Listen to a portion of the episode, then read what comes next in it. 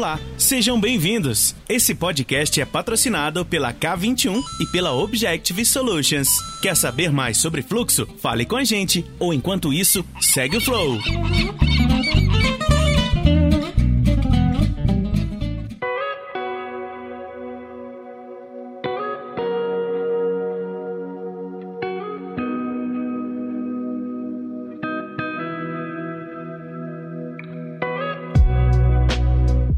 Galera, eu sou o Lula e tô aqui com meus amigos Guilherme Guit e Danilo Garcia e esse é o primeiro episódio do Segue o Flow.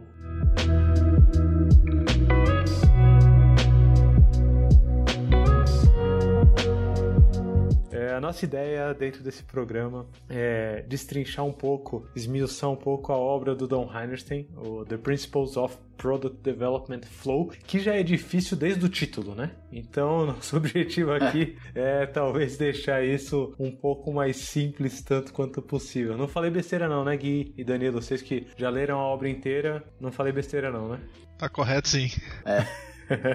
é um livro assim denso, é, vou dizer que tem bastante conteúdo bem interessante e realmente existe um exercício de absorção, vamos dizer assim. Então a gente está tentando ver quanto a gente consegue facilitar a vida das pessoas também nesse sentido. Vou começar pela minha própria vida, né? Porque eu tenho o livro faz três anos e ainda não consegui ler ponta a ponta dele. Mas vamos começar pelo começo. Vamos começar pelo primeiro capítulo, é, Os Princípios do Flow, é o nome do belíssimo capítulo. É, e aí já começa um pouco difícil para mim aí, porque tem, tem uma, uma frase do Mark Twain, né? Pra tentar abrir o capítulo assim, e a frase já não é tão fácil assim, porque tem meio que umas gírias locais americanas. Vamos pular o Mark Twain e vamos direto pro resumo. O que, que vocês entenderam desse primeiro capítulo aí, gente? Pode começar aí, Guilherme. Beleza, olha, vamos lá. O que eu entendi, tá? Nesse primeiro capítulo, é, ele tá setando um pouco o frame do que, que ele vai decorrer nos próximos capítulos do livro, né? E a ideia dele é que, baseado na experiência de mercado que ele teve aplicando em diversas empresas,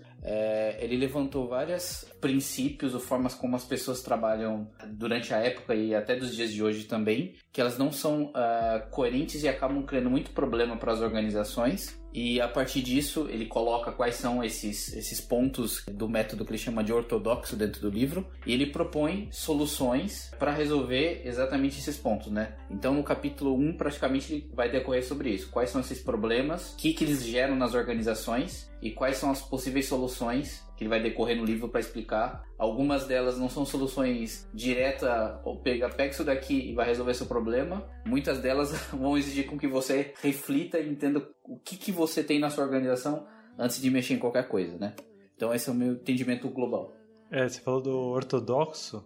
Isso. É uma palavra que ele usa bastante ao longo do capítulo, né? Eu acho que talvez no meu resumo assim do, do entendimento é, é muito do Dom querendo quebrar paradigmas. Então, quando ele fala ortodoxo, é, ele está muito instanciando alguma coisa que é uma verdade absoluta e que não faz tanto sentido quanto deveria fazer. Então, o, resumo do capítulo, para mim, concordando com essa visão, Git, é, é, do tipo, cara, a gente tem N maneiras de gerir produtos hoje que são a maneira mais conhecida, mais amplamente difundida e que é ensinado em tudo que é lugar e que todo mundo pratica, mas tá tudo cagado. é, é, e, e, não estão olhando porque deveriam olhar. Então, isso. olha para isso daqui ao invés disso daqui. Olha para aquilo ao invés daquilo outro. E ele vai tentando colocar essas alternativas, assim, é, e já deixando a ideia do que ele vai passar no resto do livro, né? É, literalmente, ele tem uma lista, né? Então ele mostra uma lista de coisas, cara, isso aqui não funciona, por quê? E quais são as possíveis soluções para resolver essa, essa, lista. Então isso ele vai contar durante o livro e a gente vai tentar fazer isso nos próximos capítulos do nosso podcast, ajudar vocês a entender exatamente esses pontos. É. Muito bom. Um ponto que eu acho bem legal que ele fala no, ele fala no começo do capítulo que ele fala que os métodos ortodoxos ou tradicionais, os métodos do mercado, eles não olham para o desenvolvimento de produtos de uma forma econômica. Então ele fala muito sobre isso, né, de como que você olha para uma de forma econômica, quais as decisões que você toma que vão melhorar a sua economia. Qual é a premissa dele de que a empresa e você desenvolve um produto para ganhar dinheiro. Então você tem que saber que as suas decisões vão influenciar economicamente e a sua saúde financeira. Então tem muita coisa que ele fala, são vários conceitos que hoje no ortodoxo a gente usa de um jeito pensando em eficiência, redução de variabilidade, mas se você parar para pensar mesmo, economicamente isso não faz sentido nenhum, você está se prejudicando. Então ele fala isso várias vezes e ele mete pau nos, nos métodos tradicionais várias vezes por causa disso. Acho que conseguimos então chegar a um resumo bom do primeiro capítulo, hein? Então, se precisar um resumo do primeiro capítulo, pelo que a gente conversou aqui é temos maneiras tradicionais de gerir o fluxo de, de desenvolvimento de produtos que não olham para as partes fundamentais sendo a principal parte disso é a parte econômica da coisa. Ficou um bom resumo? Ficou legal? Ficou bom? Ficou legal. É isso aí. Boa. Se o Dom falasse português, estaria orgulhoso de nós. Ou metendo pau na gente, né? Sei Pode lá. ser também.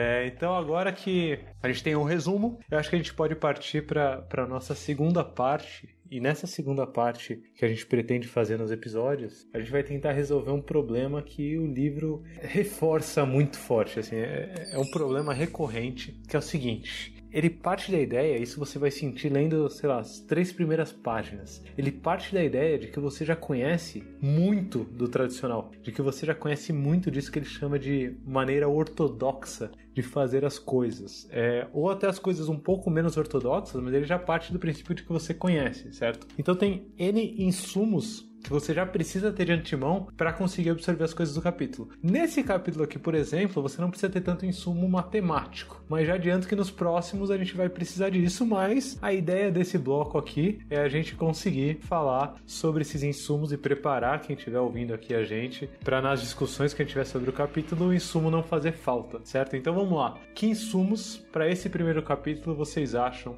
que é interessante a gente discutir aqui antes de começar a discutir o capítulo em si, né? Quais são as, as palavrinhas, os termos, as premissas que ele só lança assim sem explicar muito durante o capítulo. Vocês lembram de alguma que vocês pegaram por aí? Olha, eu vou me basear em alguns pontos aqui, é, até para dar o contexto quando ele tá com... o que, que ele está comentando que é o método ortodoxo e como as pessoas fazem. É, ele até uma parte do, do livro ele fala, olha, é, a gente fala não, a gente deveria pegar tudo, fazer a especificação inteira e depois a gente passar para desenvolvimento, né? Isso é que é o método atual, é, dentro do contexto do livro, ele fala que deveria ser feito, e ele fala que no final, na experiência dele, é que isso as pessoas não acabam fazendo exatamente isso, né?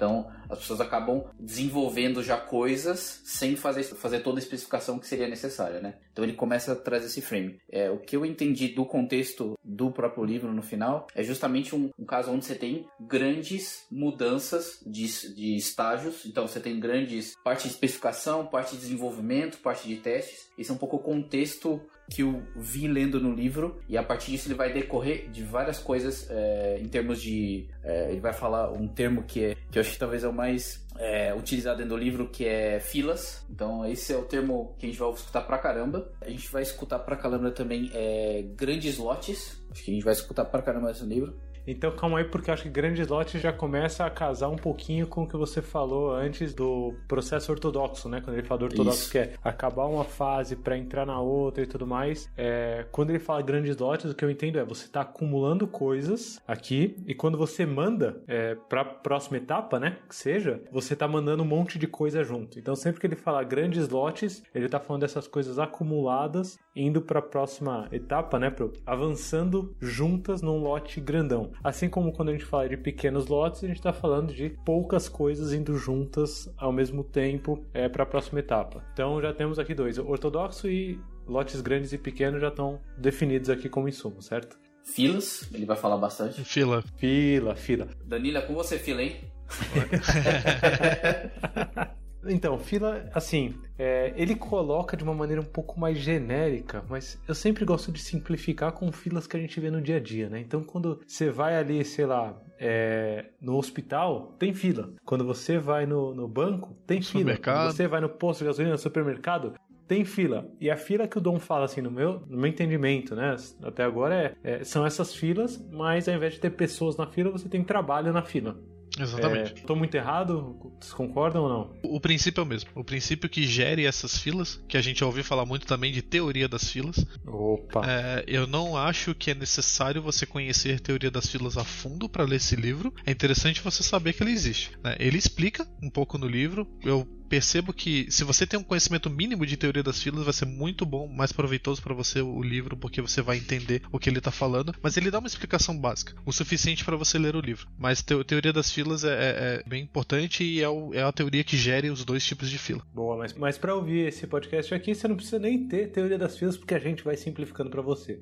Essa, Vamos tentar. Essa é a nossa ideia. Vamos tentar. Vamos fazer o melhor possível. Exatamente. E se esforçar aqui, mas, mas a gente vai indo. É, eu acho que tem mais um termo que ele usa bastante aqui, que é o insumo legal, ele compara bastante, além do, dos métodos ortodoxos, ele compara bastante com o Lean Manufacturing, né? Com o, o método Lean, com o Toyotismo, com a parte é, da Toyota, Toyota Production System e tal. Sim. É, eu acho que a gente não vai conseguir destrinchar aqui muito bem, mas tem um ponto aqui principal que, eu, que ele traz que eu acho que é o insumo necessário para quem vai acompanhar esse primeiro capítulo, que é o, o jeito que as coisas funcionavam dentro das manufaturas, né, dentro das indústrias é, que fabricavam carros, por exemplo, é, era muito diferente antes da Toyota começar a trabalhar de uma maneira nova, né, de uma maneira um pouco mais inovadora. Então, em alguns momentos, talvez a gente fale de linha aqui, talvez a gente fale de Toyota, de Toyota Production System, Lean Manufacturing. E o que a gente está falando é basicamente desse jeito novo que a Toyota trouxe de fazer as coisas, certo? Inclusive, se quiser dar uma pesquisada aí, manda bala. Se quiser dar uma pesquisada em, em Lean Kanban, ajuda bastante, assim. TPS. Entender um pouco disso. Tá? TPS. Ele fala muito TPS, Toyota Production System. Então, isso é uma TPS. siglinha que vai aparecer muito, que é bom você estar sabendo o que, que é. é. Eu separei aqui, no destrinchamento aqui do livro, ele tem, tem uma parte que ele separa que são as inspirações do método deles, inspirações do livro, né? Então tem um pouco a ver com o que a gente está falando. Por exemplo, Lean Manufacturing, o jeito que a Toyota faz o TPS é uma inspiração para ele. Economia, toda a parte de, de, estudo de economia é uma outra inspiração dele. Teoria das filas, estatística, internet. O outro é Computer Operation System Design. Então como é que a gente traduz isso aqui? É, sistemas operacionais. Design de sistemas operacionais. Pronto. Design de sistemas operacionais. Pronto. Boa, fechou. É, engenharia de controle e estudo de ciência militar também. Ele usa bastante. É, isso é verdade. Bem, bem sucinha, né? Uma coisa bem tranquilinha, assim, né? É. Exatamente. Essa parte do, do, militar é principalmente no sentido de como que eu comunico com as pessoas de forma eficiente, enfim, tem várias coisas interessantes. Descentralizado. Descentralizar, enfim, tem coisas interessantes para você ver. Tem um insumo que ele que eu acho que seria necessário, mas eu não tenho, então eu simplesmente ignorei e passei para frente, que é quando ele fala bastante de telecom, né? Ele começa a falar do, do, do jeito que as coisas fluem é, pela rede, Sim. internet e tal, fluxo de rede. Eu simplesmente ignorei, passei em frente, até agora não me fez tanta falta. Eu acho que alguma parte do livro vai, vai me passar a fazer falta. Vai fazer falta. Vai, beleza. beleza. Aí, dá pra dar uma resumida, tá? A resumida rápida é a seguinte: o, o ambiente de, de, telecom e de internet, né, que é uma das inspirações dele, é um ambiente é, que mexe muito, que depende muito de fluxo com alta variabilidade. Então você não tem como controlar de jeito nenhum a variabilidade de uma conexão de internet ou como é que as coisas se comunicam. Então ele, ele pega essa inspiração de. É muito igual no nosso mundo de produtos, nosso mundo de desenvolvimento de software, a gente viver num ambiente com alta variabilidade. Não é um ambiente de manufatura onde a coisa é controlada, onde você consegue fazer tudo no mesmo passo né? A gente sabe disso. Então a inspiração vem nessa. A gente, a gente tá num ambiente de alta variabilidade, a gente convive nesse ambiente, a gente não vai conseguir mudar isso e a gente tem que ter um fluxo que funcione nesse modelo. E a internet é perfeita para isso. Pô, é, então acho que eu consegui pegar o core aí, porque é, esse, essa ideia de um fluxo que lida bem com a variabilidade consegue funcionar independente dela acontecer ou não, acho que peguei agora. Talvez só nessa explicação desse insumo a gente já tenha gerado um outro insumo necessário que é variabilidade, que é o um negócio que ele fala toda hora. Exatamente. Pra caramba. E não necessariamente quem lê o primeiro capítulo já sabe o que é variabilidade, né? Tem um capítulo específico só sobre variabilidade. Oh, falaremos então, falaremos, falaremos nos próximos dele. episódios, né? Nos próximos episódios. Sim. Mas vai, a grosso modo, assim, o que, que vocês explicariam com variabilidade para uma pessoa, sei lá, pra sua filha? Se eu fosse explicar, filha, você com seus 8 anos de idade, variabilidade é? O que, é variabilidade? Cara, é difícil essa, hein? Mas é. Sua filha é ansiosa. Brincadeira, eu tenho, eu tenho uma sugestão aqui, ó. Sugestão, que, que eu entendo como variabilidade, pelo menos, numa cabeça de criança. Eu acho que vem muito daquela, sei lá, o Taleb me ajudou bastante a entender isso, né? Que se você deixar uma caixa é, com alguma coisa dentro parada, a caixa vai continuar lá paradinha, certo? O que, que é variabilidade? Variabilidade é basicamente você pegar essa caixa e chacoalhar. chacoalha, chacoalha, chacoalha, chacoalha. É, isso daí tá variando a posição em que a caixa tá. Tá variando o, o estado em que a caixa se encontra. Tá variando, sei lá, a velocidade dela. Então, variabilidade eu entendo como essas mudanças que você, a qual você tá sujeito, né? Você enquanto caixa, o seu fluxo, o seu produto é, tá sujeito, assim como essa caixa tá sujeita a essas mudanças, né?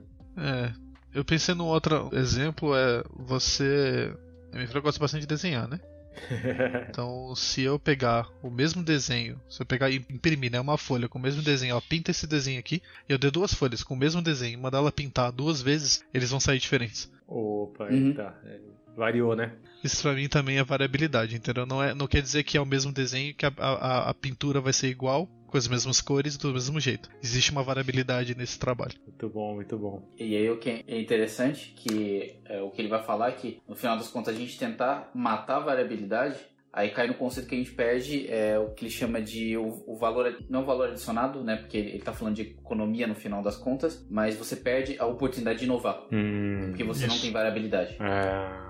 Então, no caso do, da sua filha desenhar, de repente ela fazer o mesmo desenho, mas pintar diferente, poderia inovar completamente o que, que ela está entregando no final, entendeu? Exatamente. Pô, então, então eu vou juntar as duas analogias aqui é, dentro desse, dessa ideia da criatividade. É, se você tiver um dado, por exemplo, um dado, sabe aquele dado de seis faces? São seis faces que tem num dado normal, né? É, se você tiver um dado e você simplesmente. Se você joga RPG é diferente. tem vários. Eu não, eu não jogo RPG RPG, então meu dado é, é, é o de criança mesmo, assim. É, então, se você pegar esse dado e deixar ele do jeito que ele tá, ele vai sempre estar tá com o mesmo número com a face virada para cima, certo? Então, se você não mexer nesse dado, ele vai continuar com um virado para cima. Seria o equivalente ao mesmo desenho, né? Que o Danilo falou ali. É, e o que, que você faz para ter um resultado diferente no dado? Você vai lá e mexe, né? Você vai lá e varia. Seria equivalente na, na analogia do Danilo a fazer um novo desenho. E aí você tem novos resultados. E inovação. Uhum. Sim. Ao mesmo tempo, se você não variar o dado que você usa, ó, ainda um pouco além aqui. Se você não mudar o dado que você usa, seus resultados sempre vão ser limitados de 1 a 6 né? E aí, então você quer ter mais variabilidade, põe mais dados e mexe mais, e aí vai surgir a inovação. Às vezes vai sair um 16, Exatamente. às vezes um 54. Isso só depende do quanto você vai variar. Então a inovação vem dessa variação, tanto na pintura quanto nos dados. Gostei, hein? Ficou boa a explicação sobre variabilidade aqui. Só para fechar esses insumos necessários aqui, eu acho que o Danilo falou do TPS, né, Toyota Production System. É, tem algumas siglas que ele usa também um pouco atreladas ao sistema de produção, né? Não necessariamente o Toyota, mas sistema de produção em geral. Então algumas siglas. Eu já vi aqui que ele usa LPD, que é Lean Product Development também é, é, de certa forma baseado no Toyota Production System, pelo que eu entendo. Então tá falando aí sobre uma nova forma que a indústria encontrou de desenvolver produtos certo? De alguma maneira. Outro termo que ele usa aqui, WIP, Work in Process. É, o IP é a quantidade de trabalho é, que você tem em andamento, certo? A quantidade de trabalho que você começou e não finalizou. E finalizar pode entender como vender, é, ter retorno sobre ele, certo? Tudo que você começou e ainda não teve retorno sobre isso é trabalho em processo ainda, hein? Ele usa trabalho em processo. Já fica atento isso aqui. Em algum momento a gente discute isso, certo? Sim. E um último termo aqui é, que para mim eu ainda não consegui esclarecer totalmente, se vocês conseguirem me ajudar, que é o DIP, Design in Process. É, vocês conseguem me ajudar aí? O que, que é esse DIP? Cara, no meu entendimento é, é a mesma coisa. O exemplo que ele usou, o design in process, é porque ele usa um exemplo específico de um time de design. Ah, peguei. Então é a mesma coisa que o WIP, só Entendeu? que é um trabalho de design. É. É, mesma coisa, exatamente. Beleza, beleza. Acho que já temos insumos o suficiente então para começar aqui. É, espero que todo mundo tenha entendido um pouco desses insumos. A gente vai tentar usar sempre a versão simplificada, a versão explicada, ao invés de siglas e, e coisas difíceis, né? Aqui.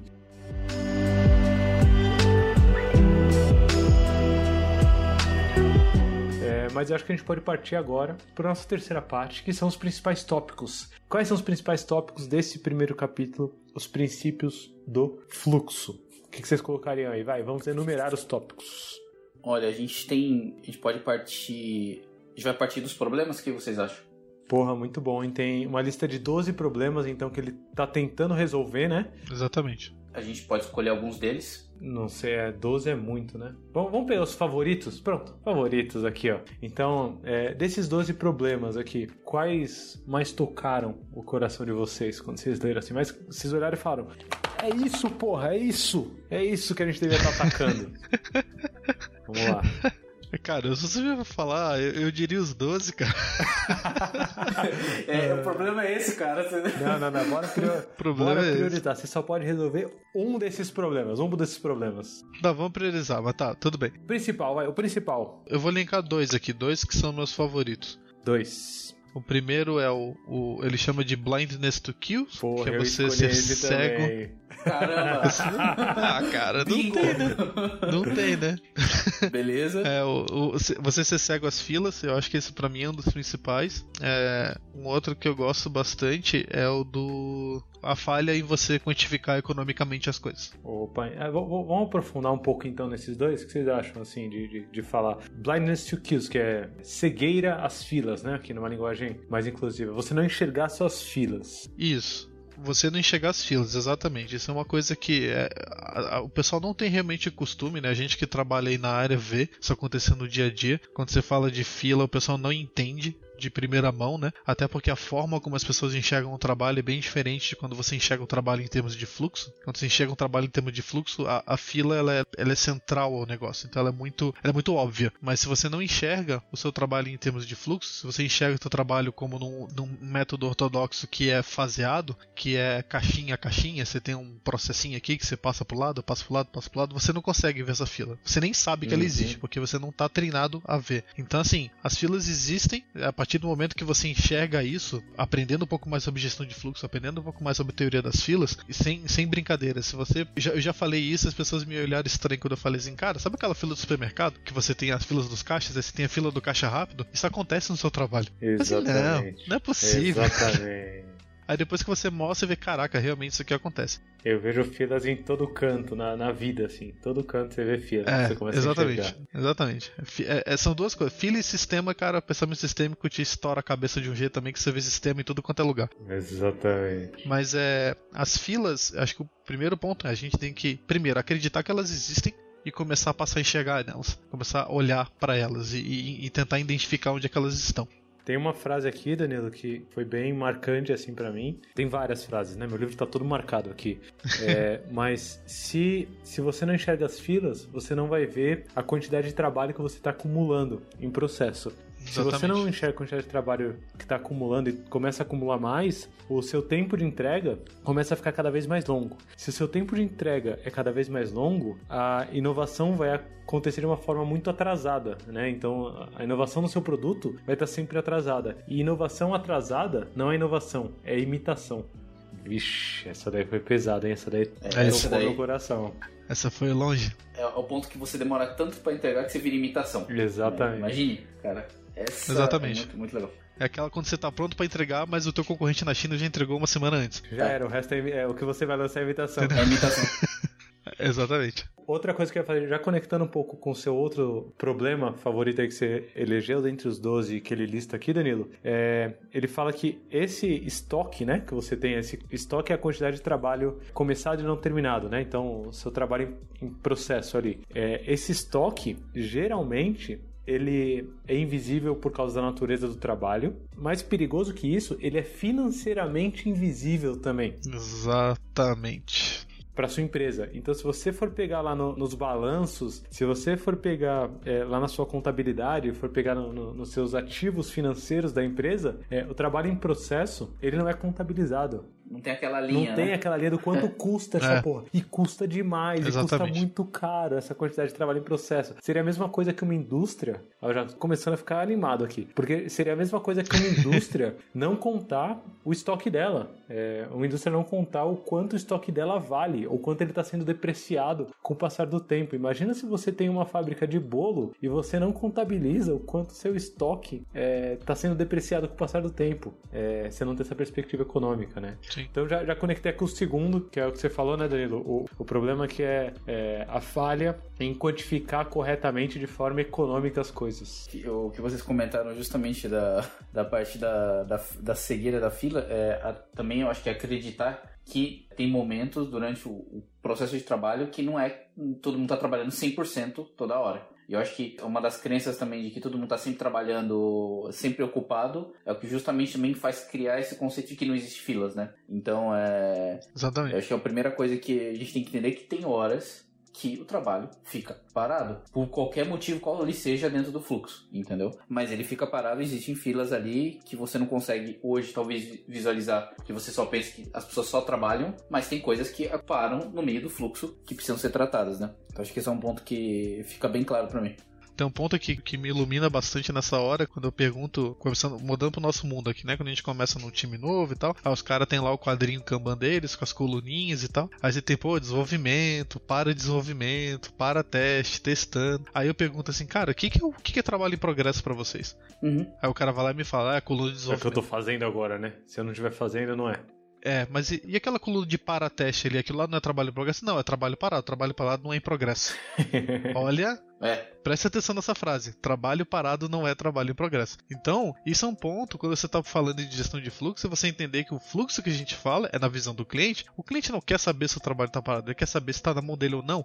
É isso. Então, o fluxo é ele inteiro. É a- a velha história da pizza, né? O cliente não quer saber se é, a pizza tá só escrito no, no ticketzinho ali que tá esperando o pizzaiolo pegar ou se a pizza já tá no forno. O que ele quer saber é: eu consigo comer agora? Não? Exato. Então ainda tá em processo a pizza. Acho que por isso até que o Dom tá usando bastante em processo é, ao invés de em progresso, né? Porque não necessariamente tá progredindo, mas ele pode estar não, mas, parado mas em tá alguma em fila, né? processo. Exatamente. Mas Exato. ainda está processando. Isso é bem interessante.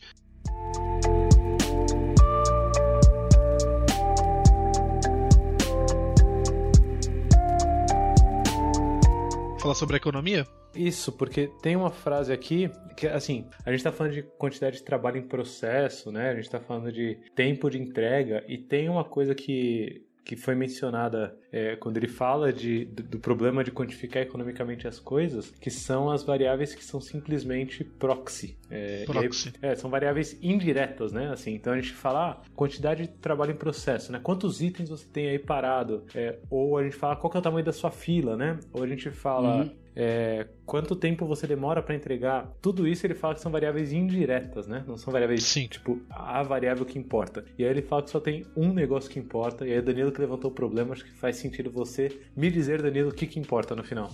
Cara, ele chama de. é, eu vou dizer que isso- aqui pra mim também ainda é uma, é uma incógnita. Oh, Isso aqui gerou uma, uma busca interna por conhecimento sobre custo do atraso por causa disso aqui. Ele chama de Life Cycle. muito obrigado porque eu não me sinto sozinho agora, tá? Porque enquanto eu tava lendo eu falei, Estamos todos sou juntos. só eu que não consigo entender Cara, é- esse É difícil, ponto. é difícil, é difícil. Ele chama de Life Cycle Profits, que assim, resumidamente, Life Cycle Profits é o, é o quanto de lucro que o seu produto consegue dar no tempo de vida dele. né? Hum. Então, ele, seu, seu produto é um tempo de vida, ele, né, você cria ele, você dispõe no mercado, ele fica por alguns anos e depois, obviamente, o, o lucro dele vai caindo, é natural Uhum. esse movimento. Então, quanto de lucro que o seu produto consegue trazer para você? Essa, segundo ele, é a medida que você deveria estar olhando. Todas as outras, cycle, tempo de ciclo, é, eficiência de produto, variabilidade, é tudo que ele chama de medida proxy, porque é, eles não são o objetivo final Uhum. né? Eles te ajudam você a chegar lá. Então, tudo que você está medindo deveria ser medido em. Ele fala isso também, deveria ser medido em Life Cycle Profits. Então, o teu tempo de ciclo, a tua eficiência de produto, a tua variabilidade deveria ser medido também em Life Cycle Profits. E isso,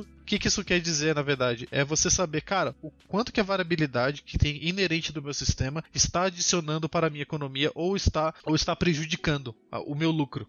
Basicamente é isso. Parar de tratar indiretamente e, e olhar é, para a consequência direta né, de cada métrica que eu tô usando, afinal. É, ele bate muito nos métodos ortodoxos de que a gente tem que ser o mais eficiente possível. Eficiência é. é. uma coisa tangível, é uma coisa que é fácil de você enxergar e você vai lá e eu tenho que ser muito eficiente, tem que ser muito eficiente. Mas muitas vezes a eficiência vai fazer com que você perca Life Cycle Profits. Você consegue, consegue traduzir, Git ou, ou Danilo, vocês conseguem traduzir Life Cycle Profits? Seria, vamos dizer assim, o que, que seria?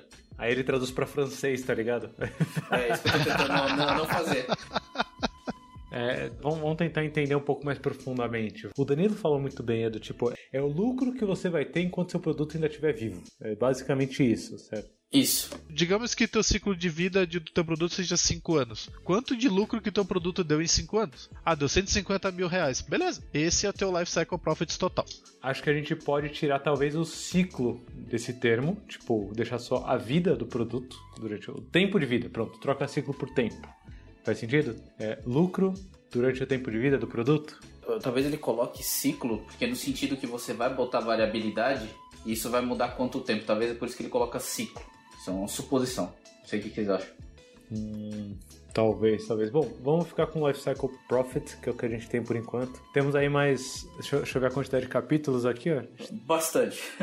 É, essa é a minha medida. Temos mais oito episódios para tentar achar uma, uma maneira mais fácil Melhor de, de gerir isso. E acho que a gente pode talvez finalizar agora o, o nosso bate-papo sobre esse primeiro capítulo, né? Porque ele vai destrinchar um pouco mais esses problemas ao longo do livro também, né? Mas ele, ele traz uma lista, se eu não me engano, também de temas principais que vão ser abordados é, ao decorrer do livro, né? E são Sim. oito temas, que é um por capítulo, né? No, no final. E acho que a gente pode talvez ver quais desses temas assim mais impactam também a nossa vida, é, então temos aqui ó, é, a parte econômica da coisa. Então o próximo episódio aqui já vai ser sobre a parte econômica da coisa, muito provavelmente. É, filas, variabilidade, tamanho do lote, que a gente já falou aqui durante o, a parte de insumos necessários para esse capítulo, né? É, restrições de trabalho em processo. Então, quantas, quais são as nossas políticas para trabalho em processo ou não? E cadência, sincronização e controle de fluxo. É, e nesse, assim que eu acabar essa lista, eu vou querer fazer um comentáriozinho pequeno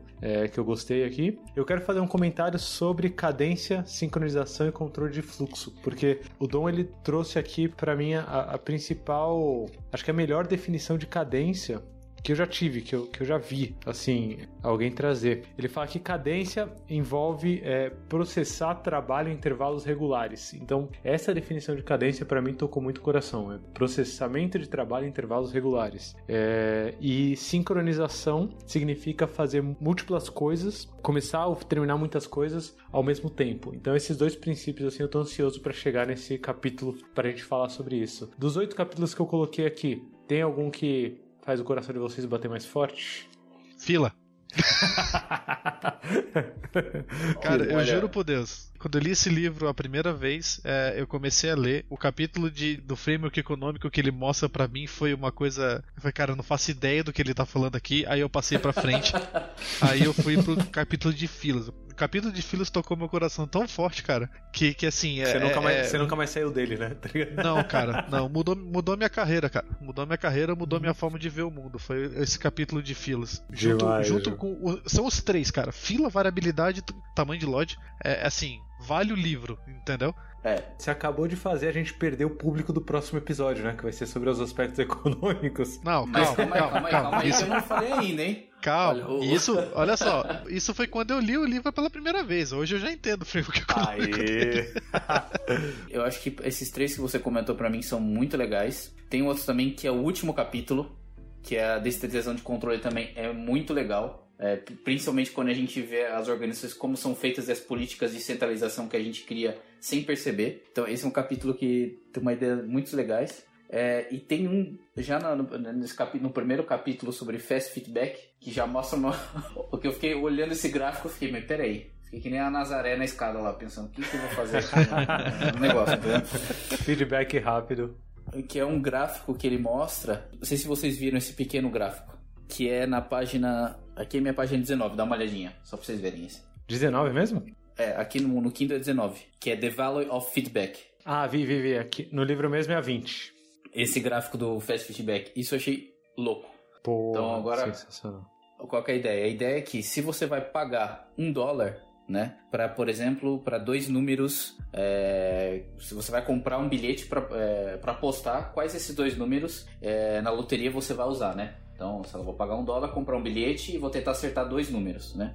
Uhum. É, eu tenho 99% de chance de errar e uma de 1% de acertar. Então uhum. você pode ter um profit muito maior com isso, né? Então, é... só que imagine se a gente pudesse hackear a Mega Sena, vamos dizer, que a gente pudesse apostar, no caso aqui, metade desse valor no primeiro número. Então, antes eu tenho dois números para escolher. Veja eu escolher os dois de uma vez. Eu vou escolher um número, vou pagar 50 centavos. Vejo se eu tenho chance ou não de tentar apostar no segundo número. Se eu já errar no primeiro, eu nem vou gastar meus 50 cents aqui. Guarda porque eu vou comprar bala depois, né? e se não, é. eu posso apostar pro segundo número. Então esse é o valor que ele fala do feedback, que ele pode tirar o risco de você perder dinheiro, né? Que esse é o primeiro ponto, e saber se vale a pena você continuar investindo ou não é, em alguma coisa, né? Então eu vou trazer o meu capítulo, o meu capítulo que eu tô mais ansioso aqui para debater, que é exatamente o próximo, porque é exatamente nesse ponto, de quando ele fala de feedback rápido, é, ele tá falando valorize o feedback rápido, ele não tá falando de valorize no sentido é, abstrato, de valorizar. Ele tá falando de perspectiva econômica, né? Sempre. E Isso. O, e o próximo capítulo é exatamente assim. O próximo episódio que a gente vai gravar é exatamente sobre economics, né? A, a perspectiva econômica da coisa. Por isso não perca o primeiro capítulo. Todos os episódios que a gente vai fazer, a gente vai falar muito sobre economia, porque é tudo voltado para a economia. É isso. Né? Por exemplo, exatamente. o capítulo de fila ele fala como é que você quantifica economicamente as suas filas, como é que você quantifica a variabilidade, como é que você quantifica tamanho de lote, tudo em termos econômicos. É, é show de bola, cara. Vamos ter que aprender a quantificar economicamente. Um, um parênteses aqui só para fechar essa, essa parte econômica que tem uma provocação que ele já fez aqui que mexeu com meus paradigmas. Eu sou um cara muito de observação, né? Eu defino muito observação. E aí quando ele vai falar do aspecto econômico aqui para introduzir isso, ele fala que quando a gente valoriza muito a observação, a gente ignora os vieses que a gente tem a observar. Então o que ele fala é: a gente observa é, o que a gente consegue observar, mas às vezes umas características são mais observáveis do que outras. E não é porque uma característica não é tão observável que ela é menos importante. E aí ele fala sobre a perspectiva econômica da coisa, que nem sempre é tão observável, mas é pilar central para qualquer decisão que for tomada, né? É a métrica que mais importa. Então tirar essa perspectiva econômica do obscurantismo ali, para mim vai, vai abrir o coração no próximo episódio aqui que a gente gravar sobre o, segundo capítulo, né? É, ele dá o exemplo do rádio, né? Exatamente. Ele fala que se você, você olhando para o rádio, você não consegue entender como é que um rádio funciona. Você tem que abrir ele para ver quais são os componentes que foram escolhidos, como é que a coisa acontece lá. Né? Então, o fato observado não é suficiente, você tem que ir mais além. E mesmo porque tem coisa invisível, tipo a frequência, né? As redes e coisas é. desse tipo. Tem outra coisa que ele fala aí, acho que dá para fechar o episódio, talvez com essa frase. É, eu vou trazer essa frase, se vocês quiserem trazer alguma também aí para fechar o episódio, mas para mim, a principal analogia que ele fez, é, que eu vou levar no bolso, já usei hoje, ontem, já tô usando sem parar, é, é sobre as empresas agindo como bêbados procurando a chave. É, então o que ele fala? É, o bêbado ele perde a chave num lugar à noite só que a luz só ilumina outro lugar, onde ele perdeu a chave não está iluminado. E aí ele acha que procurando no lugar onde a luz está iluminando, ele vai conseguir encontrar a chave. Mas ele nunca vai conseguir, porque ele perdeu no lugar que está escuro. Então, isso daí para mim tocou o coração, porque talvez eu ainda esteja meio bêbado procurando uh, as coisas em lugares iluminados. Quando na verdade eu devia correr atrás de uma lanterna e iluminar o cantinho que a chave tá de fato encontrar ela. Então, com isso eu vou voltar, que para mim é a frase principal desse capítulo, é uma frase que eu adoro. Eu falei com o Git no começo da nossa. Quando você tava se arrumando para entrar, que é a frase que você pulou, que é a do Mark Twain. Ah, obrigado, pra, obrigado, Danilo. Que era pra fechar Cara, o contexto, né? Fechar o contexto. É muito. Não, então segura, eu adoro segura. essa frase. Traz primeiro tá a sua Git, vai. Que aí a gente começa e fecha com o Twain, Olha, que lindo. Deixa eu pensar. Qual seria? Eu vou tentar simplificar essa frase, né? É uma frase que ele fala da descentralização de controle, né? Eu acho que a primeira parte que ele que fala para mim isso, eu vejo que em decisões de produto, quanto isso atrapalha, é que a gente tenta centralizar tanto as coisas achando que a gente vai ter uma boa eficiência de entrega. Mas no real problema, a gente cria, na verdade, um problema de resposta de entrega centralizando muito. Então, para mim, é uma, uma frase que toca bastante no sentido, a gente tenta às vezes colocar recursos centralizados, pessoas num, determinado projeto, num produto para tentar entregar mais rápido, é, achando que a gente está sendo eficiente nisso, mas na verdade, localmente, para um cliente, a gente está atrasando para ele, porque ele tem necessidade diferente no contexto dele. Sensacional. Vou trazer aqui a frase então, Git, que eu também marquei essa frase muito forte aqui, que é, é, o nosso foco na centralização acontece porque a gente valoriza muito a eficiência, mais do que o tempo de resposta a quem precisa consumir o que a gente vai entregar, né? Sensacional, bela escolha. E a gente finaliza com o Mark Twain aqui, Danilo simplificando, né? Falando sobre a frase de Mark Twain. Manda, Danilo. É, eu, eu gosto dessa frase porque ela também ela é uma frase principal num, num dos meus livros e filmes favorito, que é A Grande Aposta.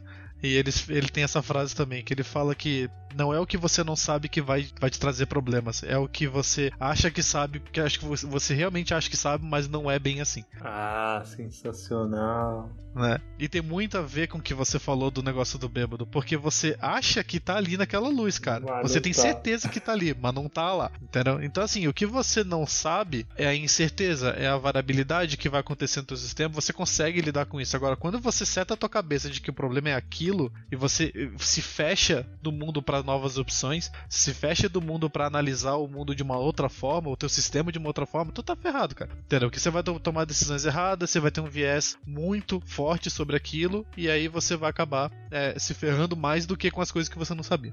E você criou uma única opção, né? Exatamente. Então, para fechar aqui bonito o nosso primeiro episódio, antes da gente partir para o próximo, que é o do capítulo 2, fechemos com a frase de: Não é o que você não sabe que vai te trazer problemas. O que vai te trazer problemas é o que você acha que sabe. Sensacional que você tem certeza, mas sem saber. Tem certeza que sabe, mas na verdade não sabe. Sensacional, sensacional. Só falta um bom dia no final, né? Bom dia, bom dia. bom dia. Um gif brilhante assim, né? Brilha. Você manda pro seu pai, né? Tá Nossa, é corrente de WhatsApp. corrente do bem, corrente do bem. Muito bom, muito bom esse primeiro bate-papo. Valeu, galera. A gente se vê no próximo capítulo falando sobre a perspectiva econômica da coisa. Um abraço. Valeu, pessoal.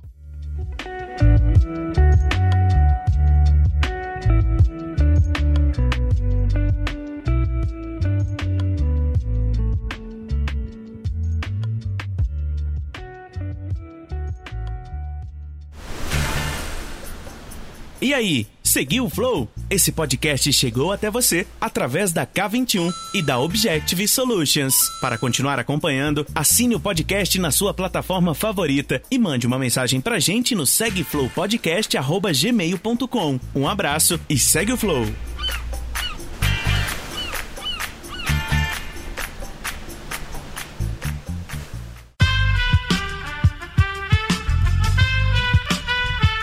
Este podcast foi editado por Aerolitos Edição Inteligente.